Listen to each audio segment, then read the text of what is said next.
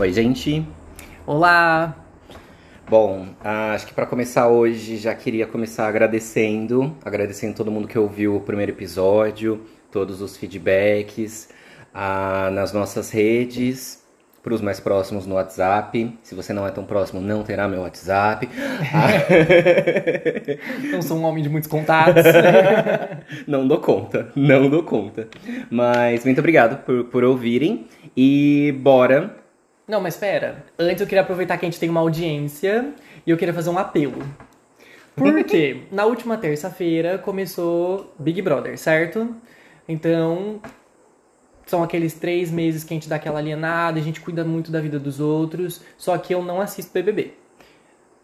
Porque eu leio livro. Brincadeira. Não, eu não assisto BBB porque eu não tenho paciência de ficar acompanhando, ah, sei lá, esses negócios de conflitos. Eu Vegana, fico vegana. descon- Eu fico desconfortável, eu não sei, eu sou horrível. Ah, eu gosto, eu gosto coisas. bastante. Mas é- aí eu sou um pouco o outro lado. Eu não gosto das coisas quando tá em paz, eu gosto só do conflito.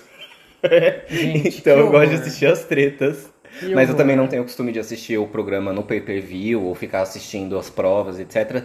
Eu sempre consumo o pós. Então, eu, eu sempre consumo pós também. Só que eu queria. Eu vou aproveitar que a gente tem uma audiência agora. Eu queria. Eu gosto de acompanhar, tipo, por páginas no Instagram ou Twitter, alguma coisa assim. Então, se vocês têm recomendações, vão lá mandar pra gente nas nossas redes. Os arrobas estão na descrição. Sim. É, E falem o que vocês estão achando também. Os Só se for coisa boa, se for coisa ruim, não gostam. fala. Brincadeira, Se for pode coisa falar. ruim, fala pra mim. Não, Ah. brincadeira, pode falar pra mim também. E aí é isso, então aproveitem que quem acompanha Big Brother manda as coisinhas lá pra mim, conta de quem que eu posso gostar e quem eu não posso gostar, porque eu sou bem Maria vai com as outras mesmo e eu aceito a opinião dos outros e é com isso que eu embaso Sim. as minhas escolhas de campeão. É, eu, eu confesso que eu vou. Não sei, muita gente, né? É- Muita é, gente, né? muita gente que. Essa edição tá com muitas pessoas, e aí eu não sei o nome, às Tá, vezes. não é? Na minha cabeça tem assim no mínimo 30. É, na E minha. eu tô conheço- tipo assim, a, a Vanessa. A, A Vanessa, a Vanessa. A Vanessa. Aí tem a menina que é a cara da, da drag do Drag Box. A, que ganhou o líder agora, que eu não sei o nome dela, tá vendo? Essa já não sei eu o já, nome. essa eu já não sei quem Ah, é. aí tem a Lady, que eu gosto bastante. Ah, e essa eu sei quem que é. É. Que teve o rolezinho lá, né? Do Isso. Luigi. Aí Luigi eu sei quem que é. O Luigi. Então, assim, o Maicon. mas Maicon. tem a Bea, que A é a Bea. da, que estourou com o meme do Unique. Uni. ou ou da, do Queen. Queen.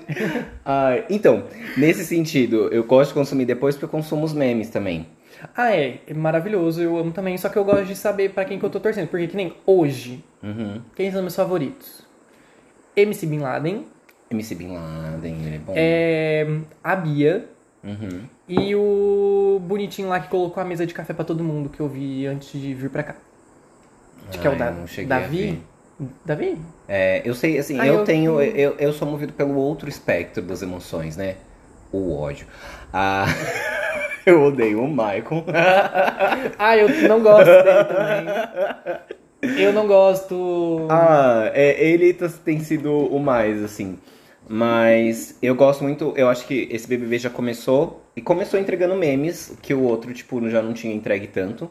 Ah, não, ele não entregou nada, né? Acho que ele- essa edição já entregou mais mesmo do que toda a edição Da passada. edição passada.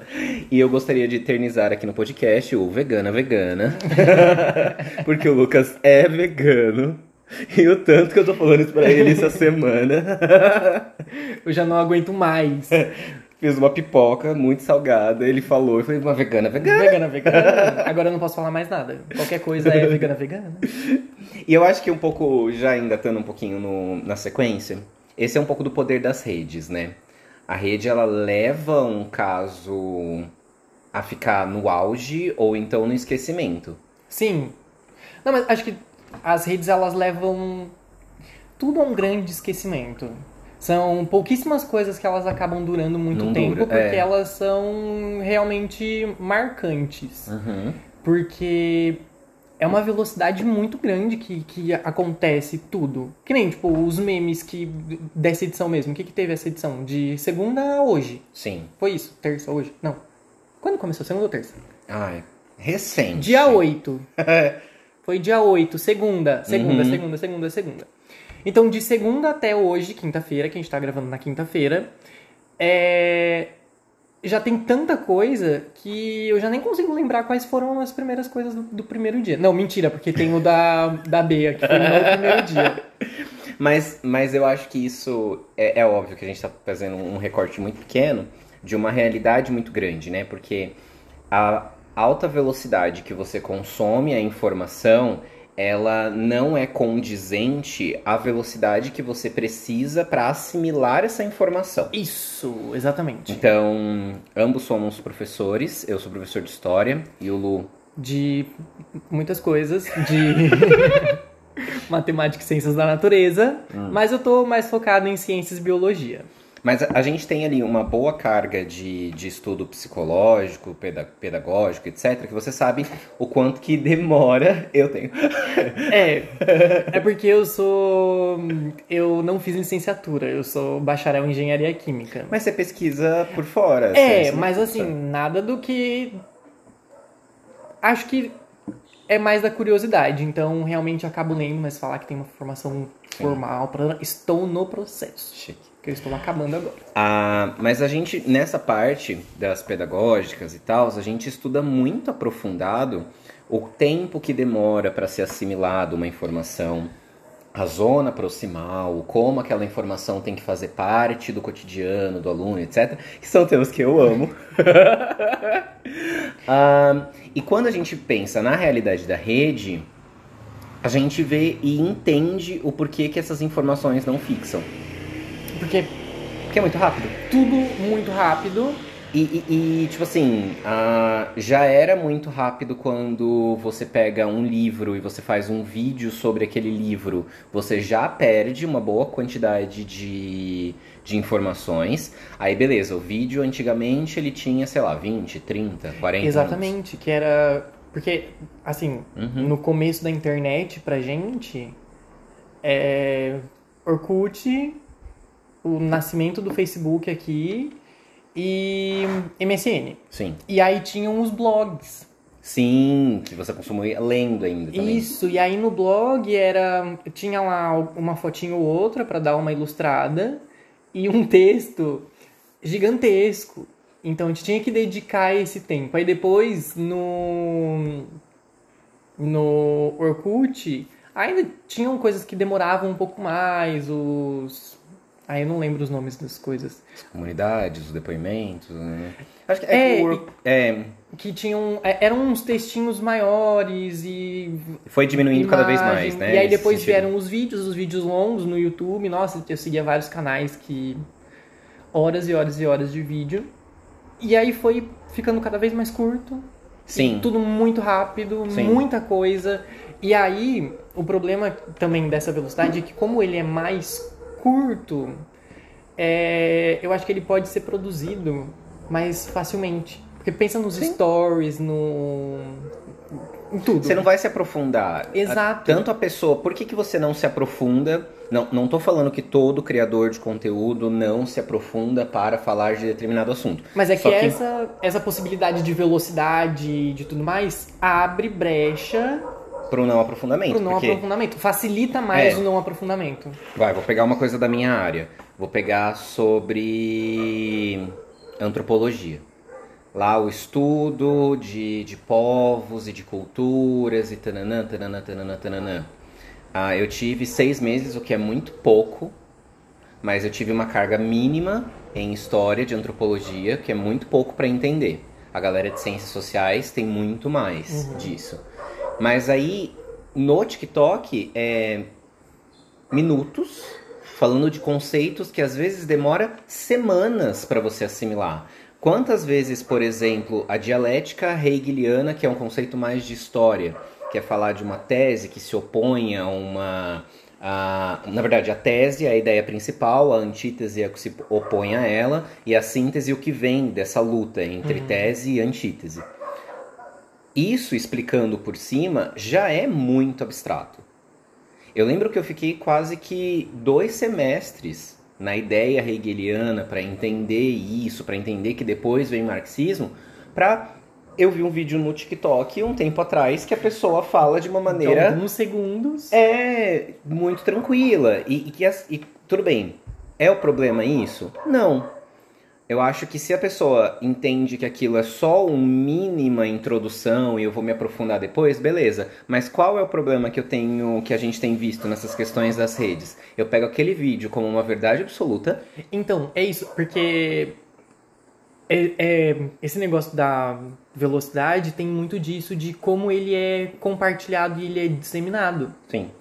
Porque você também pode reagir à, à informação de uma maneira muito rápida. Então, porque às vezes a, nas coisas dos blogs e dos, dos vídeos mais longos, eu acho que quando você tem que juntar mais informação e você tem que dar mais conteúdo para preencher todo esse espaço, você acaba refletindo um pouco mais. E quando você está um, um, tempo maior em contato com isso e você tem é, à disposição esse tempo para consumir isso, você também tem mais chance de refletir sobre. Sim. Porque agora tipo, eu fico pensando tipo, em casa o tempo, passar 20 minutos vendo os Reels no Instagram é muito rápido. E o quanto e... que eu vou assimilar daquilo? Exato, Nada. é isso que e eu aí vem esse problema também.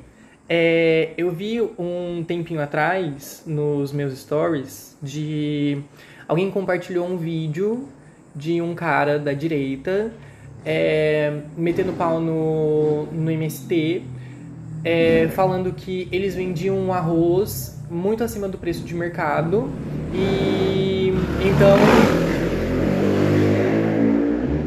motos. É... Nossa, mas. A moto animadíssima. o bonito tava. Na hora que você falou motos, ele sim. Aham. Uhum. Até perdi a minha linha. Ah, o preço do arroz. Isso. Aí ele tava falando do preço do arroz do, do MST e o que ele não mataria a fome do, do Brasil e o agro é o grande salvador. Uhum. E quando eu falo agro, eu tô falando das grandes monoculturas, da galera que tem muito dinheiro, muita terra. Não é não é terra e paixão. Isso. Ah. Não, é. É mais ou menos terra e paixão. tipo, é o, o La Selva. Sim, é dos La Selva, Isso, exato. Isso, exatamente. Ele. É, e que eles são os grandes salvadores da pátria. E aí tá, as pessoas que estão compartilhando isso e elas estão vendo isso, parece que faz muito sentido. Porque aí é, a produção do, MS, do MST é menor, é, são produtos orgânicos e uma caralhada de coisa. Enquanto que o, o agronegócio ele tem grandes extensões de terra, produz toneladas e toneladas e toneladas de, de grãos e tudo Sim. mais. Só que para onde é destinado, o que, que é produzido? E falta. Enxuta de, de agrotóxico e etc. O que acelera a produção, Isso. o que aumenta o grão, o que aumenta um monte de coisa, que barateia. É. Porque aí só pegar uma coisa e falar, ah, porque colocam o MST sempre nesse, nessa posição de vilão, né? Sim. Que é, são invasores de terra, que. Ah, nossa, os bandidinhos. Mas sabemos que não. É, mas não dá chance para para reflexão. Criar uma linha de raciocínio que essa comparação ela é completamente infundada, Sim. porque o potencial de produção de um é completamente diferente do potencial de produção de outro Sim. e essas coisas todas. Mas é. E, e nisso se quebra a linha de, de aprendizado, da informação enquanto um aprendizado. Por quê? Quando eu tenho a informação, ela chega para mim. É necessário que eu reflita sobre aquela informação. E aí tem o conhecimento prévio, o que eu tinha antes dela e o que eu tenho agora com ela. E aí isso vai virar uma luta da tese uhum. da antítese lá do. Vamos pegar o gancho aqui do Hegel. E dali vai sair novos questionamentos. Tá, então é mais caro do MST. Se a gente for pensar só na questão dali, é, mas por quê? Por que, que é mais caro? Por que, que o outro é tão barato, então? E aí, esse tempo do, do pensamento crítico Não se Ele tem. não. É, ele não, a gente não tem a oportunidade Porque de você já foi para um outro vídeo que tá mostrando a moça que fez um copo que é bolo. Tá vendo, gente? Aí fica a, inter- a internet ela não tem só coisa ruim. O É. que que é um copo que é bolo? E, e, e aí você fica, né, assim, eu lembro que. acho que a gente tá. A gente vai também numa. Não tô falando que tudo que tem na internet é ruim, tá, gente? Não, não é isso. Tem muitos. Muita coisa boa. É, a gente tem- vê na, nos, nas, nos conflitos, em zona de guerra e Sim. tudo mais. É, o que começa a passar a informação e tudo mais são, São as redes sociais. Esses canais, sim. E também eu falo. Nossa, hoje eu tô muito professora. Ah, É o seu look. é o meu look de hoje. Ah, mas, por exemplo, já, já utilizei alguns vídeos de TikTok que próprios alunos me mandaram e etc. como um assunto introdutório, como uma introdução de uma reflexão que é maior, como a ponta de um iceberg. Sim, então, mas aí isso também é um negócio que a internet ela é muito boa. Porque também já usei vários é, vídeos do TikTok, do Instagram, que são vídeos curtinhos. É, indico para os alunos também ah, várias contas que têm um conteúdo muito bom. Então, tem essa facilidade, que nem quando dava aula de física, tinha um professor, um professor no, no Instagram, não lembro o nome dele agora, que eu sempre usava os videozinhos deles porque eram vídeos muito Dinâmicos. bons, muito dinâmicos e eram vídeos divertidos com umas, umas experiências que a galera fazia com coisa de casa, não só experiência, mas tipo situações que aconteciam em casa Uhum. e ele explicava os, os fundamentos físicos. E como é uma coisa que tá ali na mão da, da criançadinha, chamava tanta atenção e era tão maravilhoso. Sim. Então, a gente não vai demonizar só a internet, porque ela tem É. coisas muito boas, ela traz muita coisa. Eu acho que tudo ah, é, pode ser utilizado uma ferramenta e aí Uhum. essa ferramenta ela vai ser tanto construtiva quanto destrutiva. Sim. Eu acho que nesse, nesse lugar, assim, Ela tem um grande potencial pros dois. tem um grande potencial para os dois. O que me incomoda é o lance de verdade absoluta. É o lance de você pegar aquele único ponto e, tipo, pegar aquilo como uma grande verdade absoluta e, oh meu Deus, e, e não ser instigado e não se instigar ao, a buscar as Sim. outras perspectivas. Eu É, acho que, Gente, que isso é o pô, que me pega. quem que eu li agora, esses tempos atrás, que estava falando justamente da, das verdades absolutas, que a gente tá num, num tempo que a gente foi construído. Eu não vou lembrar. Ai, gente, eu odeio falar as coisas e não ter referência, mas eu não, não lembro o nome. Eu sou péssimo com o nome É, essa pessoa, ela falava, ela estava falando que essa pós-modernidade ela veio construindo indivíduos tão individualistas e com uma grande sede por competição, porque a gente é tudo fruto do capitalismo Sim. e que ele não dá espaço para entrar a opinião das outras pessoas. Então somos todos grandes fontes de verdades absolutas. O que eu sei é o que eu sei, o que importa, porque eu não posso ser menos que o outro. Eu tenho que sempre estar um passo à frente. Sim. Aí então ele fala que o, o grande problema de tudo isso é de como que a gente foi criado dentro do capitalismo e como que a gente foi construído esse ideal de competição e como o indivíduo ele vale muito mais do que a comunidade. Sim. Porque aí você perde todo o senso quase que de humanidade, porque a humanidade se constrói em cima de comunidades, Sim. né? Eu, eu gosto muito de um, um babado que uma vez eu tava conversando com uma colega minha de profissão também, uma professora, que eu já não dou mais aula junto. A gente tem perspectivas bem diferentes assim, e aí eu- a gente tava comentando de como as crianças indígenas, em alguns grupos indígenas, são criadas que elas basicamente não são no- no- só da família nuclear, né? É Não- a da comunidade. ela é uma né? criança da comunidade, então é responsabilidade de toda a comunidade educar aquela criança. E aí era muito engraçada a perspectiva dela, que ela falava assim: ah, mas é filho dos outros? Eu ia ter que limpar a bunda de filho dos outros? Mas é, é porque a gente não tem esse. É, é- a perspectiva é diferente. É, tipo mas- assim, não é o filho dos outros, é o filho de todos. É, é, é uma comunidade. Mas é, É. isso, numa, numa questão capital, é o filho do outro que é o sujo, Sim. que não se limpa. Mas aí. Isso. E isso é um atraso, né? Entre aspas, assim. É, então. E nossa, ai, olha. A... Tem uma criança de dois anos agora na minha família, na minha família nuclear, que é a minha sobrinha. E eu, como grande amante de criança que sou, só que não, é, é pauta das minhas terapias, porque eu tenho um problema muito grande com crianças, ainda mais crianças muito pequenas. É, eu fico muito desconfortável perto delas. E assim, é crianças no geral. É criança, eu já não gosto, não quero perto de mim e eu fico muito desconfortável, eu fico ansioso, eu fico. Minha mão transpira e tudo. É um inferno. É, E aí eu também falava, tipo, mas é o filho dos outros. Quando a minha sobrinha nasceu, que eu tive com. É porque, como eu sempre não gostava de criança, eu sempre mantinha as crianças assim, é, à distância. é, eu não tinha muito essa visão. Quando a minha sobrinha nasceu, eu tinha uma criança muito próxima a mim.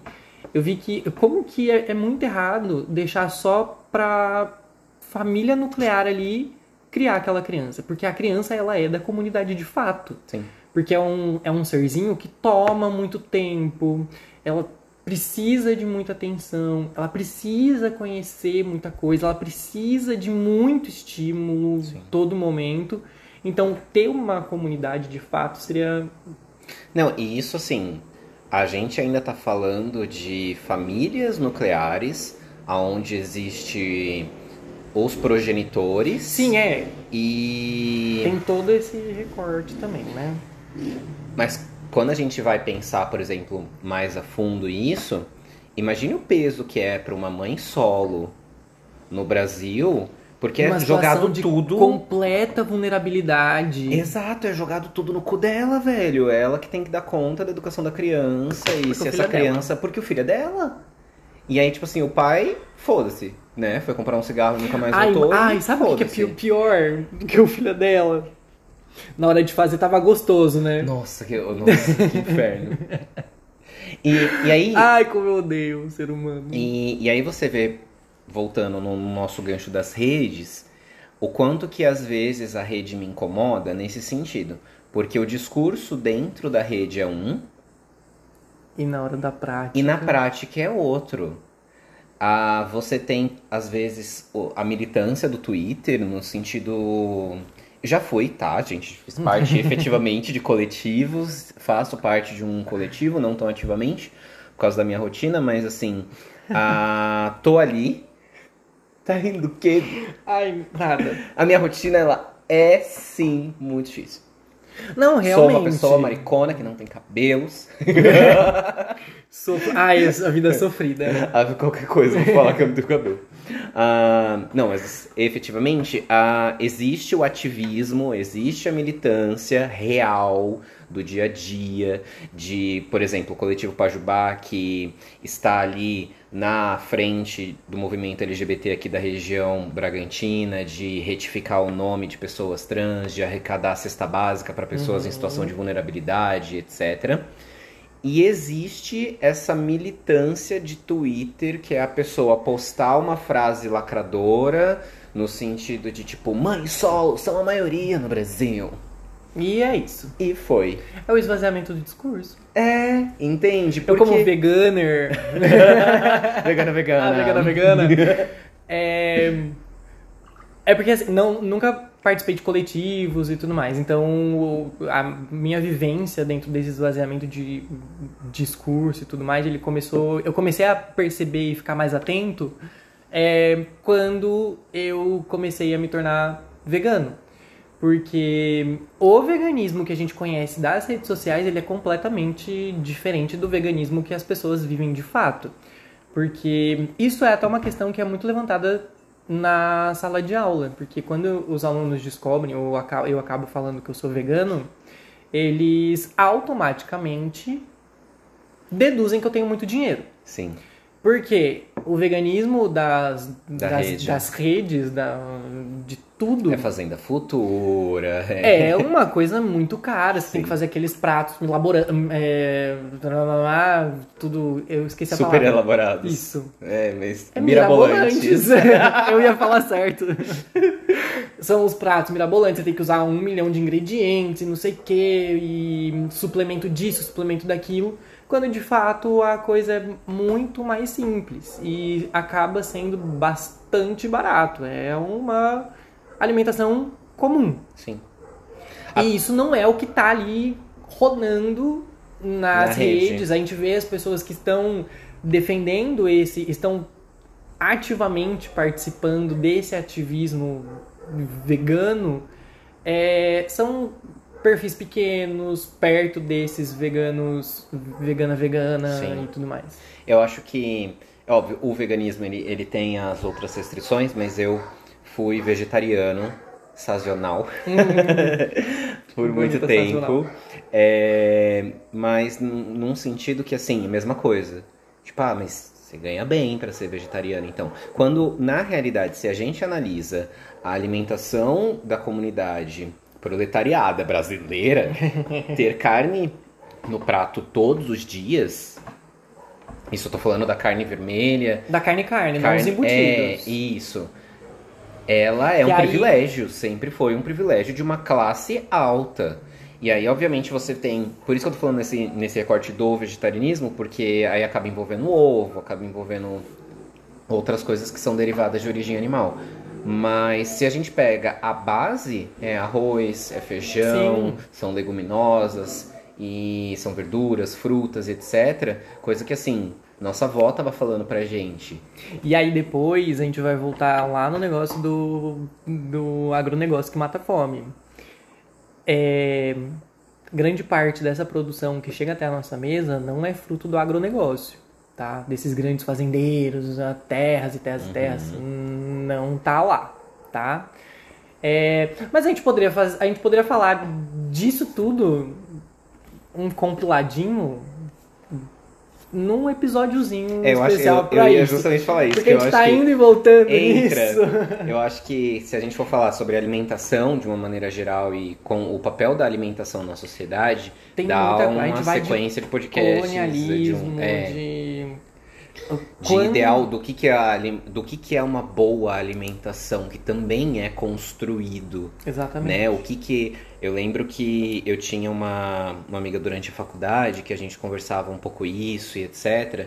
E ela sempre trazia que o pai dela falava que eles melhoraram de vida quando ele teve um emprego CLT e, e aí ele conseguiu ter uma estabilidade. Ele falava, viu filha, como é bom trabalhar registrado. Agora a gente tem carne E- três vezes então, por semana. Então a carne ela é um símbolo social. Eu acho que sim, a gente consegue voltar nisso porque tem, depois. olha, só É. se, se a gente falar só de alimentação, nem entrar nessas É só, coisas de... é só, eu acho que a gente acabou entrando nesse lugar pra exemplificar um pouco do quão raso o discurso é na rede. Exato. E aí, o, o discurso da rede, ele é raso, a- o afeto na rede, ele é raso, as amizades acabam sendo Rasas. rasas. É, porque é isso. Ai, sou muito amigo de fulana, sério. É, a gente troca várias curtidas. Memes. é, sabe? É Nossa, mas é isso. verdade, porque... Nossa, é verdade, porque tem a- a- as pessoas que... A gente não mantém... A gente não tem diálogo. Não. Assim, mas eu vou... Óbvio que eu vou excluir os meus amigos que eu sei que são amigos, amigos, amigos, porque eu tenho Sim. grandes bons amigos que no cotidiano, ali no, no dia a dia, é só meme pra fazer aquele carinhozinho. Mas eu tenho essa pessoa, poucos grandes amigos. pouquíssimos E aí, grandes amigos. e aí eu encaixaria nesse, nesse lugar que você tá falando, assim. Eu tenho muitos conhecidos. Então, mas aí por que que eles são conhecidos? A gente tem muitos conhecidos. Sim. Porque você trocou meia dúzia de palavras, é, já é um, Um conhecido, um coleguinha, um é, você conhecido. come- começou a seguir, deu uma reaçãozinha lá, nananana. É um conhecido. Você já se pegou, assim, numa época que você tava meio que sedento em acumular esses, esses conhecidos? Já, nossa, eu Você tive queria um surto um tempo, um anos monte de atrás. conversa aberta no WhatsApp, Nossa. ícones no Instagram. Eu tinha, eu tinha um aplicativo que mostrava quem parou de me seguir no Instagram. Isso pra mim foi o auge. Ah, não, isso eu nunca tive. Não, isso, isso pra mim era um auge, porque a pessoa parava de me seguir. Eu falei, Por que que... Então eu vou parar de seguir ela. Nossa, mas a gente... Quem que ela pensa que ela é? Nossa, eu reagia em todos os stories. e quando. E assim, isso de um processo automático. Assim, hoje eu olho pra essa situação e eu tenho essa reflexão. Mas eu, quan- eu só tive essa consciência quando eu levei pra terapia isso. Eu falei, nossa, eu tô muito ansioso quando eu entro no Instagram. Por quê? Então- "Ai, porque meus números de seguidores oscilam muito. Aí minha terapeuta falou, mas você trabalha com o quê? Você é professor, né? Então, aí eu tive essa, essa época também. E o meu não era nem esse negócio de seguir ou de acumular seguidores, nunca foi tanto minha, minha Era vida. da conversa. Porque se olhar lá no Instagram, é, o meu número de seguidores é muito menor comparado com as pessoas que eu sigo. Ah, é, tem esse bafo, né? É, e Eu já ouvi falar disso também. foda-se, eu Sim. não tô nem aí. É, só que eu queria ter conversas, porque tinha uma época que eu não era muito de rolar o feed. Eu comecei, a ser de rolar o feed depois, e aí eu fico rolando, gasto mais tempo rolando o feed do que nas conversas de fato. Mas tinha uma época que o meu movimento, o movimento que eu gostava na rede era de ter conversa. Então, tanto nos WhatsAppzinhos, no, no Instagram, grupo de WhatsApp, então, tinha que eu era o louco dos grupos do WhatsApp. Nossa, Agora eu não posso Odeio. ver. Hoje eu odeio. Eu não vejo a Gente, hora. Não, quero fazer um recorte aqui rapidinho. Lu. Faça, faça. Reveja se é realmente necessário criar um grupo. Se você tiver a opção De de me, de me mandar uma mensagem no privado e falar, olha, tem um rolê, muito provavelmente furarei. Ah, mas assim, tem, Detalhes. tem um rolê. Você quer ir? Não precisa criar um grupo. De coração, não crie um grupo. Gente, como me irrita. Tanto que assim, eu tenho vários grupos que estão silenciados eternamente. Porque essa coisa do grupo eu já eu não gosto mais. Eu, então, eu não gosto do grupo também. Eu não engajo em grupos. É, se mandar uma mensagem lá no grupo, muito provavelmente ela vai ser perdida. Porque quando acumula, assim, tipo, mais de 20 Preguiça de mensagens, eu leio as últimas e dependendo do que tá fal- falando nas últimas, eu volto no começo. Senão, eu sigo dali mesmo. Só volta se é fofoca. Não vejo nem marcações. Tipo, quando pega pra responder, sabe? Tá muito lá em cima. Não volto. Ignoro também. E Duas aí... pessoas péssimas. É, não. Se- no dia que eu não precisar mais do WhatsApp, eu acho que é, é, é essa a liberdade que eu procuro. Eu não quero mais ter o WhatsApp. É. Eu quero que as pessoas. Eu quero ter um, um Nokiazinho, sabe? Eu um confesso- SMS. Mas eu confesso que eu criei esse ranço do WhatsApp. Às vezes eu respondo as pessoas por direct no Instagram e não respondo no WhatsApp. Também. Mas eu criei o ranço do WhatsApp por causa da pandemia, que eu tive que trabalhar com o maldito do WhatsApp, que era grupo de sala de aula. E aí tem o negócio de. A resposta tem, tem a cobrança de responder. Nossa, que o do inferno. Instagram, eu não tenho tão. O do Instagram, beleza, tipo, fica lá. Fica, Uhum. fica. Tem gente que eu respondo de 15, 15 dias e olho lá. Mas no WhatsApp eu tenho esse negócio de precisa responder. E no cê- WhatsApp você tem que responder. Você gosta da pessoa Provavelmente não. Mas em quê? A A, bonita que você- sazonal? Essa eu gosto. Mas a pessoa Sou que eu. você encontra sazonalmente, assim, de vez em quando. Eu gosto muito da pessoa que eu encontro no mercado. Fulana, a gente trabalha junto, mas a gente encon- eu encontro com ela no mercado. Eu gosto. A minha relação com aquela pessoa é isso. Eu Entende? gosto. Eu gosto. Entende? Gosto. Eu gosto de, de não ter essa, essa vínculos. É eu gosto de ter tão vínculos assim. profundos com poucas pessoas, que aí tá ali a minha rodinha de amigos Sim. e tudo mais. E eu gosto de ter essas pessoas que eu vou cumprimentar na rua, não todas, mas algumas que eu acho agradáveis. Uma no ai, academia, é, o Gabi sabe muito bem disso. Eu vou pra academia pra treinar. Eu não sou de ficar conversando Nossa, sim. É um saco. e eu troco pou- pouquíssimas palavras. É, então, quando eu encontro as pessoas na academia, eu vou cumprimentar, isso se eu reconhecer ainda. E pouquíssimas pessoas eu vou ter aquela conversinha de nossa, quanto tempo, como que você tá? Meia dúzia de palavras, zero intimidadezinha, acabou, vou embora. É, eu gosto disso. E- eu tenho eu tenho um pouco isso, assim. O meu, o meu é a rua. Eu, eu ando na rua de cara fechada. Ah, que você é rueiro, né? É, eu ando muito, né? Caminhante, caminhando pela vida. Ah, andarilho. caminhando e cantando e tomando Rivotril. Ah, não, mas eu ando muito de cara fechada e, e aí isso, obviamente, as pessoas acabam encarando como uma pessoa não muito aberta ao diálogo, cara de metido e etc, enfim. Mas eu tenho uma questão que é, para eu sair da minha casa Pra eu ir para um lugar com um grupo de pessoas, seja beber, seja conversar e etc, aquela pessoa ela tem que estar no meu vínculo proximal, assim. ah, E aí eu não Sim. consigo topar Será? rolê com essa. Então, não, eu, eu- é, você, eu tô pensando de É. mim agora. eu não consigo ser muito cativado pelo rolê daquela pessoa que eu encontro no mercado, daquela pessoa que eu encontro em determinados. Não quer dizer que eu não goste daquela pessoa. Só quer dizer que meu vínculo não é muito aprofundado. Mas pela rede social, a pessoa te segue, você segue ela, nossa, às vezes tem-se uma impressão ou cria-se uma impressão de que vocês são Uhum. próximos. Teve um Não, é, menino essa semana que eu encontrei, gente, eu estava suado, pingando, porque, enfim, derretendo. É, e eu tava com uma caixa com três plantas, porque agora eu sou pai de planta, pingando. E foi a primeira vez que eu vi o menino pessoalmente. Aí ele olhou pra mim, oi. Aí eu falei, oi, tudo bem? Tudo mal. Mas teve tipo um abracinho assim? Não, e não Ah, graças a teria. Deus, né? E não teria também. Ai, mas é porque às, vezes as pessoas elas tentam. Não, então, mas da minha parte, eu já estaria. Gente, pelo amor de Deus, essa pessoa a uma vez. na vida. cara. É, assim, e, e às vezes eu já recebi mensagens na rede de tipo, ah, eu te vi na rua, te dei um oi, você nem falou nada. E eu não conheço a pessoa.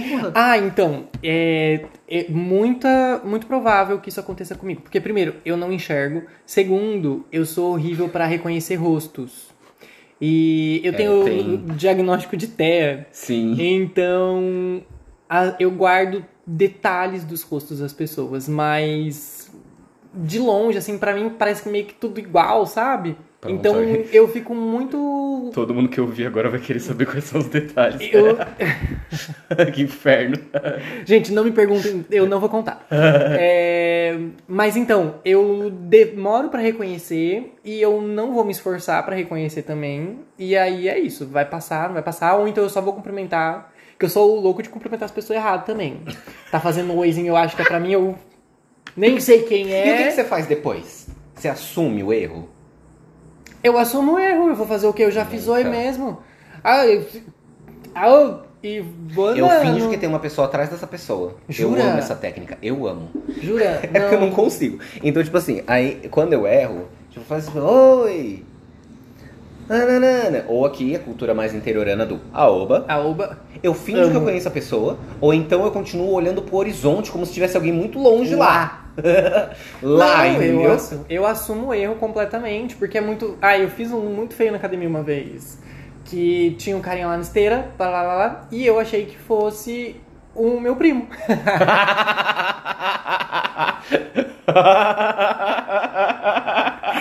E eu tava do outro lado da academia, super acenando pra ele. Não tinha como ter ninguém atrás o dele, boneco de porque posto. é uma parede atrás.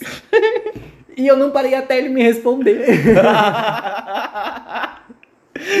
Aí tá, segui meu treino. Quando eu passei de frente, Você viu que não era? eu vi que não era ele. Eu falei, eita, desculpa, não te conheço.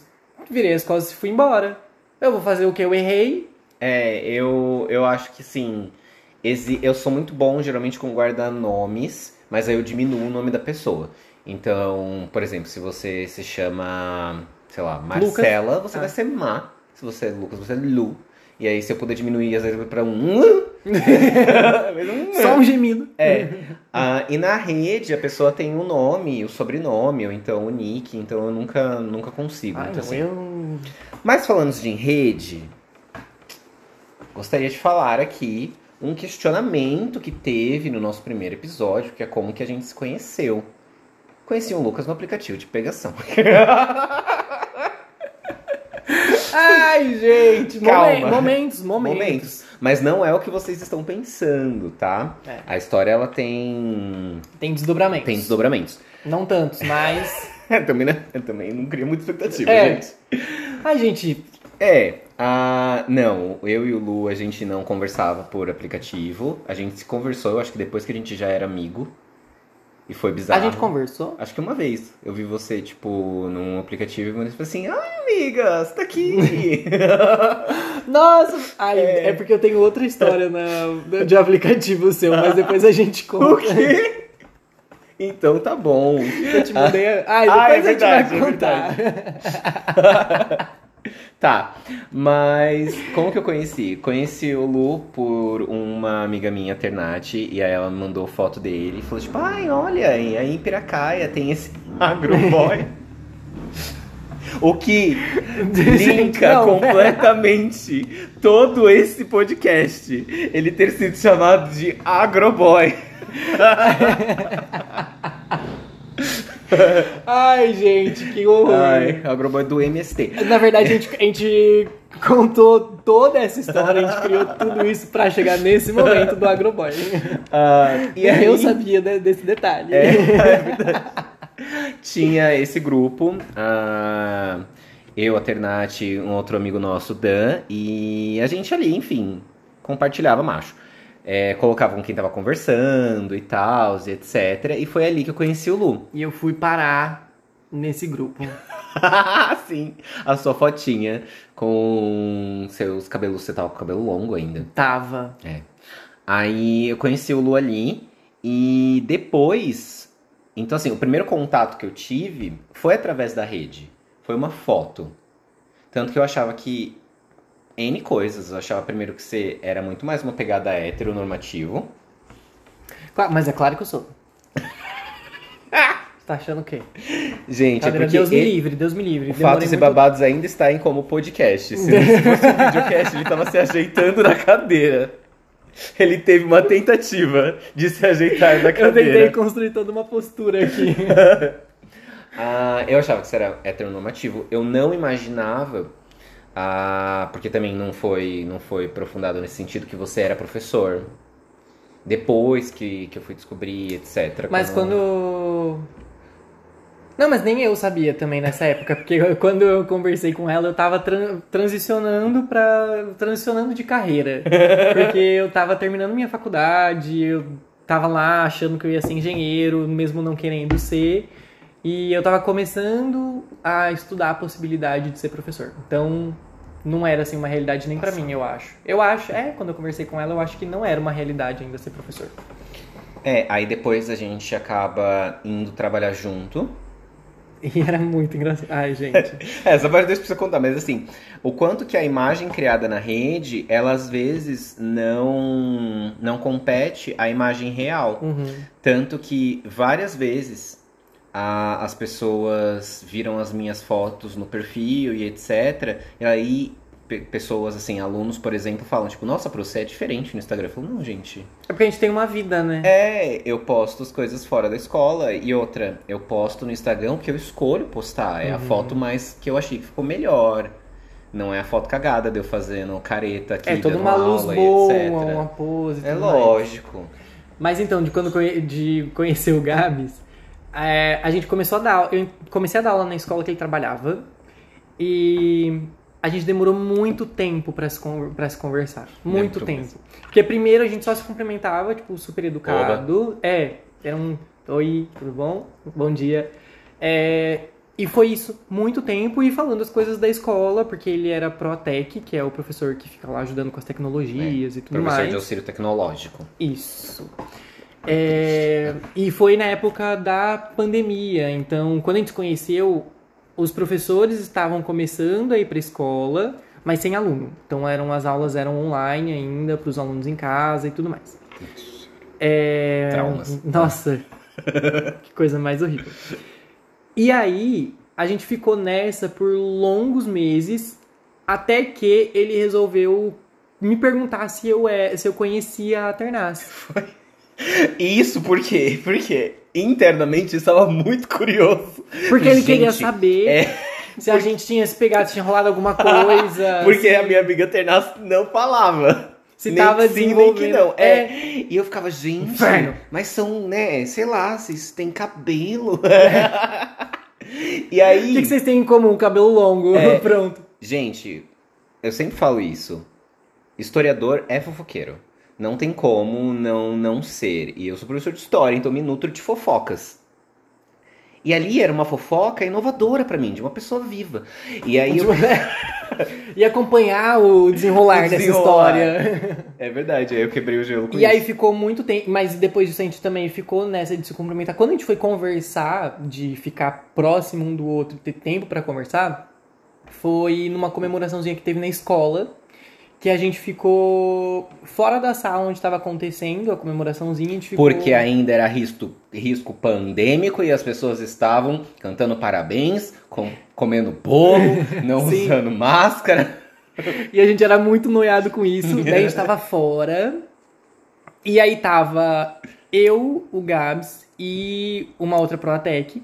Daí a gente conversou, nós três, e aí a gente começou a conversar assim um pouco mais. Se aproximar um pouco mais. É, é. sem ser só, ah, bom dia, tudo bem, e coisa da escola. A gente começou a trocar umas ideias. Foi assim o início de tudo.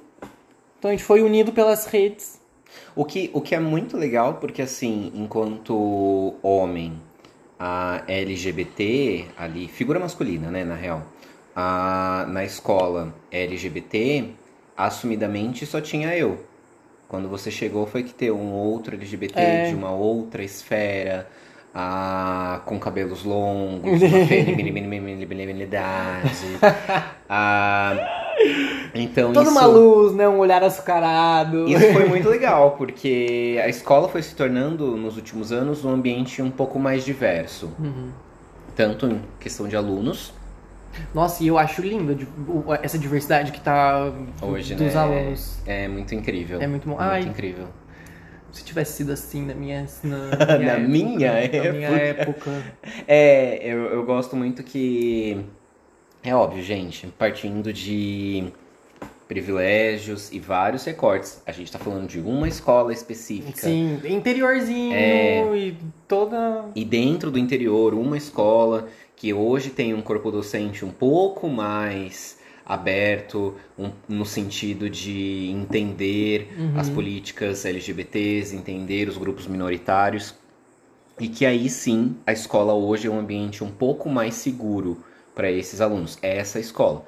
Eu gostaria de que na minha época tivesse sido isso, porque na minha época na escola eu só basicamente era ameaçado por parecer viadinho ou apanhava efetivamente por dar pinta e etc. Então, eu passei todo a minha escola querendo de fato ser viadinho. Não é porque todo mundo. é outro. É porque todo mundo falava que, que eu era e eu não entendia, porque não fazia sentido. Porque pra eu ser de fato um viadinho, eu queria, deveria ter interesses por homens. Sim. E isso não acontecia. E aí eu falei, porra, por que, que eu não sou viadinho que as, as coisas seriam tão mais fáceis? Mas em- durante a escola não aconteceu. Tive que carregar esse sofrimento por muito tempo. Mas aí foi isso. Que Era aguardem, aguardem episódios sobre traumas de infância. isso. Não, isso- olha, a gente pode fazer um, um podcast apenas sobre isso. Eu- mas eu acho que a nossa amizade ela se aprofunda mais na grande questão que, que rodou a nossa amizade. Que era se um hoje amigo nosso, se ele era gay Se ou ele era hétero. Porque esse, isso que uniu. Isso uniu muito as nossas forças, Sim. gente. Então, eu acho que. Ah, veja só, o fato de babados faz todo sentido. Porque a gente é fofoqueiro, a gente Não, gosta de ficar não. fanficando algumas coisas. sobre a vida alheia. Porque era isso, gente. E a gente vai colher os fatos, entendeu? A gente vai atrás de É, fatos. e tivemos muitos ali pra depois descobrir que a bunda era só pra cagar. Então. a gente te ama, João. Mas é, esse nosso, A gente te aceita. esse, esse nosso amigo, a gente aceita ele como hétero. É a cota hétero. E. Ai, vamos pro gozo e desgosto, pelo Vamos, amor de Deus, vamos, que eu tô vamos, ansioso por vamos. esse momento. Começa você. Tá. Ah, meu gosto. Meu gosto, ele é um livro que, que é de autoajuda e que eu não lembro o nome, que eu vou pegar ele. Enquanto isso, eu vou falando então. Posso? Pode. O meu gosto é que acabou o recesso da minha psicóloga. Graças a Deus, voltei com a minha terapia. Vou compartilhar também desse. E o meu desgosto é que, gente, parabéns não deve ser no final do aniversário. Parabéns, ele tem que Não, ser Isso você tem que discorrer, porque até eu o tô começo, em dúvida. ele tem que ser no começo, porque assim, as pessoas vão no aniversário Sim, e elas ficam no aniversário até cantar o parabéns, certo? sim. Gente, por que a gente tem que deixar o, o poder de decisão de quanto uma pessoa vai durar na festa nas mãos de uma pessoa, Do aniversariante. do aniversariante? É pra dar poder àquela pessoa que não tem poder durante o ano. Claro que não! Cada um tem que ter o seu direito de escolha. Porque aí, pense bem. A pessoa vai ficar lá no final, até o final por causa do parabéns ou porque ela realmente se importa e quer compartilhar o momento com você? Não, mas eu acho que se for esse negócio do realmente se importa, a pessoa nem vai. Não, ca- calma lá. Porque tem umas pessoas aí que eu não me importo, eu vou no aniversário e eu fico morrendo, porque eu só fico torcendo pra ter o parabéns. Então, gente, chegou no aniversário, parabéns, segue o aniversário. Por Fica quem quê? No começo, as pessoas estão bonitas. Sim, isso é um Vai fato. ter mais paciência pra tirar foto com todo mundo. Ah, mas os atrasados, foda-se, tava com o horário no convite. Chegou atrasado porque quis, perdeu. Arca com as consequências. O importante é sempre chegar no horário. Isso. Aí você pode colocar assim, ó, aniversário, 4, parabéns, 4 e meia. Depois disso, não tem mais parabéns, acabou. Porque aí você fica lá, você, agra... você sabe, Faz sentido de pensar que, que dá uma liberdade, daí a pessoa pode também desmontar, às vezes tem um look todo montado. É, Sim. Sim. In- inclu- um ambiente inclusivo. Acabou. e Vamos era lembrar isso, gente. Por favor, me convidou para aniversário. Primeira coisa, parabéns, segue a vida. Ah, o meu livro de indicação de gosto é A Única Coisa, o é do Gary Killer e do Jay Papasan.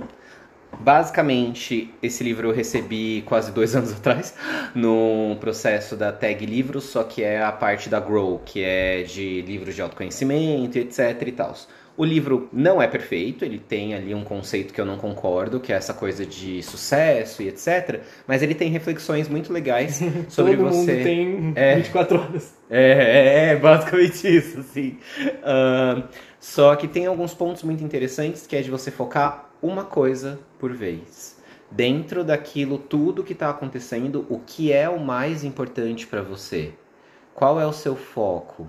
Faz uma coisa por vez, que bate muito com a educação que eu tive de que era de que a gente tinha que dar conta de todas as coisas de que você tinha que ser multitarefa. E tá tudo bem você não ser multitarefa. Pra mim que eu sou uma pessoa com ansiedade generalizada, pra mim focar em uma coisa por vez é o ideal, assim. É óbvio, nem, nem sempre na vida a gente consegue, mas quando está no controle É que é e dá pra não ser fazer, excepcional em tudo, né? Exato. Então, assim, existem coisas que eu sou focado e eu quero ter um bom rendimento, e existem coisas que eu só quero fazer. Uhum. Não necessariamente eu vou ser muito bom. Ponto. Acabou, é isso. É, esse é o meu gosto. Agora, o meu desgosto semanal. Eu tinha pensado em uma coisa, mas eu vou falar outra. Gente, calor. Calor para uma pessoa diurna. Para mim isso é um desgosto, porque eu gostava tanto de acordar de manhãzinha para fazer as minhas coisas. E eu tô acordando de manhãzinha para passar raiva. Eu tô conseguindo fazer as coisas só depois das 8 da noite, porque tá um pouco mais fresco. Assim, e nem é fresco, né? Menos calor. É menos calor, exato, assim. Puta que eu pariu. Ai. Que ódio. A gente vai ter que falar de redes no próximo, porque eu já vou deixar aqui o. que desse do calor me. Foi um- uma, uma reflexão que tomou conta de mim durante essa semana, que é de como a gente espera o que tá acontecendo no vizinho. Mas eu vou discorrer sobre isso só no próximo episódio, tá, gente? Então fiquem com a gente! Fiquem super. Espero que vocês tenham gostado desse episódio também. Ah, comentem as coisas na- nas nossas redes, comentem nos nossos Instagrams. A gente tá pra. Estamos no processo ali de criação do Instagram Do do, Instagram Fatos do e Fatos. Babados. Ah, mas por enquanto vocês também podem seguir, compartilhar suas impressões, falar com a gente pelas nossas redes. Não se esqueçam disso.